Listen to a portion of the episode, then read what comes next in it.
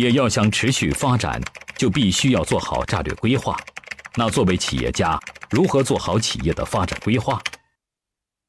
这一点非常好。我觉得一个企业家如何给企业做好规划，这是非常重要的。一个企业家怎么具备高瞻远瞩的战略？我们举个例子来说，说今天我服务的我是波司登的顾问。我们都知道，波司登是今天一个中国著名的企业，世界的品牌啊，在英国有它的自己的营销大楼，它一个一个这个专卖店里头就有八个国家的雇员。所以，作为这样一个走出去国门的企业家，我相信他说的一些是对大家有帮助的。我曾经问过高德康先生，我说高总，请问波司登怎样一步步走向国际的？他说，其实作为一个企业家，首先要永远敢有梦。他说，首先我在保证我基本功的情况下，我一直有梦。所以有一天，当我看到有的单位需要加工的时候，我就成立了缝纫组，我就来为他加工。当我为他加工的时候，我就有一个梦，什么时候我用一个厂？当我为企业不断加工的时候，我就想到。我什么时候可以有自己的品牌？其实，在那个时候，人们只要有钱挣，就会小富即安。而高德康先生，他所有的战略在哪里？就是他永远要高想一步。当他给别人去做加工的时候，他在想：人家的衣服有品牌，为什么我要给人家做？我能不能自己做？为什么今天波司登这个企业成长速度这么快？因为高德康他还是一个非常敢于分享的人。啊，据我对他了解，他的波司登当刚刚起步，也就是刚刚建成企业雏形的时候，啊，有利润了，不错了。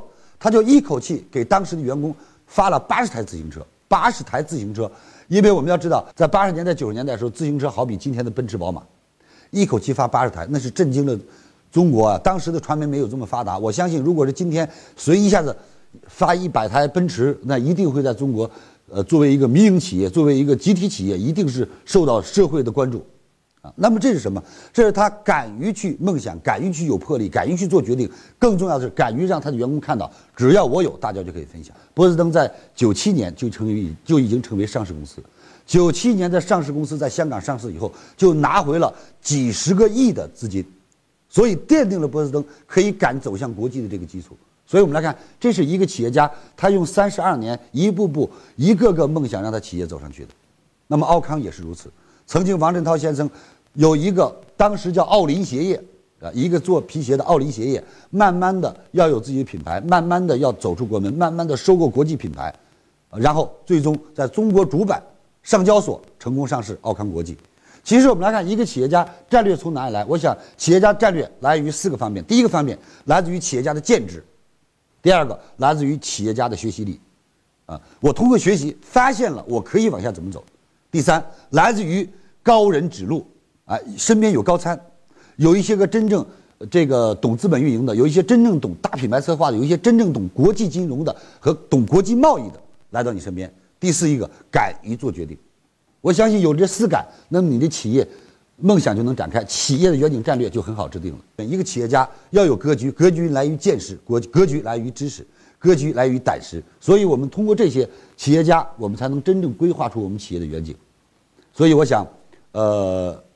只要企业家愿意奔着这几个方向走，每个企业家都会勾画出更好的蓝图，都会做出更好的这个未来。我们今天看到，我们都知道，万科是一个大家非常喜欢的地产。为什么？万科的地产当中的这个景观、人文、人性，包括它的建筑的布局，都会得到人好评。原因在哪里？第一。万科的起家在深圳，深圳离香港非常近，无疑在他做房地产的时候，很多观念受到了香港的影响。第二，王石先生是一个不甘寂寞、最愿意出去学习，也最愿意周游世界的人，所以他见到了无数的世界各地的著名建筑和非常幸福合理的社区。那么这些东西，当他用照片、用 VCR 带回来的时候，无疑成为他企业升华的一个参照物。就像我带着企业家们去游学的时候，那些做房地产的几乎从跟我出去下飞机那一刻，手里就没有离开相机。为什么？他们不断的去拍那些国外的 house，啊，那些大 house 连排 town house，然后拍完以后回来整理。还有的时候，李老师能不能带我们去美国的家庭里面看一看？能不能带我们到瑞士的家庭看一看？能不能带我们到巴黎的家庭看一看？我都可以通过关系，我们去走到一个个家庭，他去拍他整个的房间的布局，去拍他里面的装饰陈列。那么这些都将为他未来产品的一种展望奠定了基础。一种未来，呃，战略上面的这个地产的这种布局奠定基础，所以人闭门造车造不出好车。我们人一个人只在那想，说实话，把脑袋想的长毛了，你也不一定能想出来。但是看到别人，我们可以举一反三；看到别人，我们可以借鉴。谢谢。听完李强老师的分享有收获，请分享到您的朋友圈，让更多的朋友受益。我是李强老师助理谢慧聪。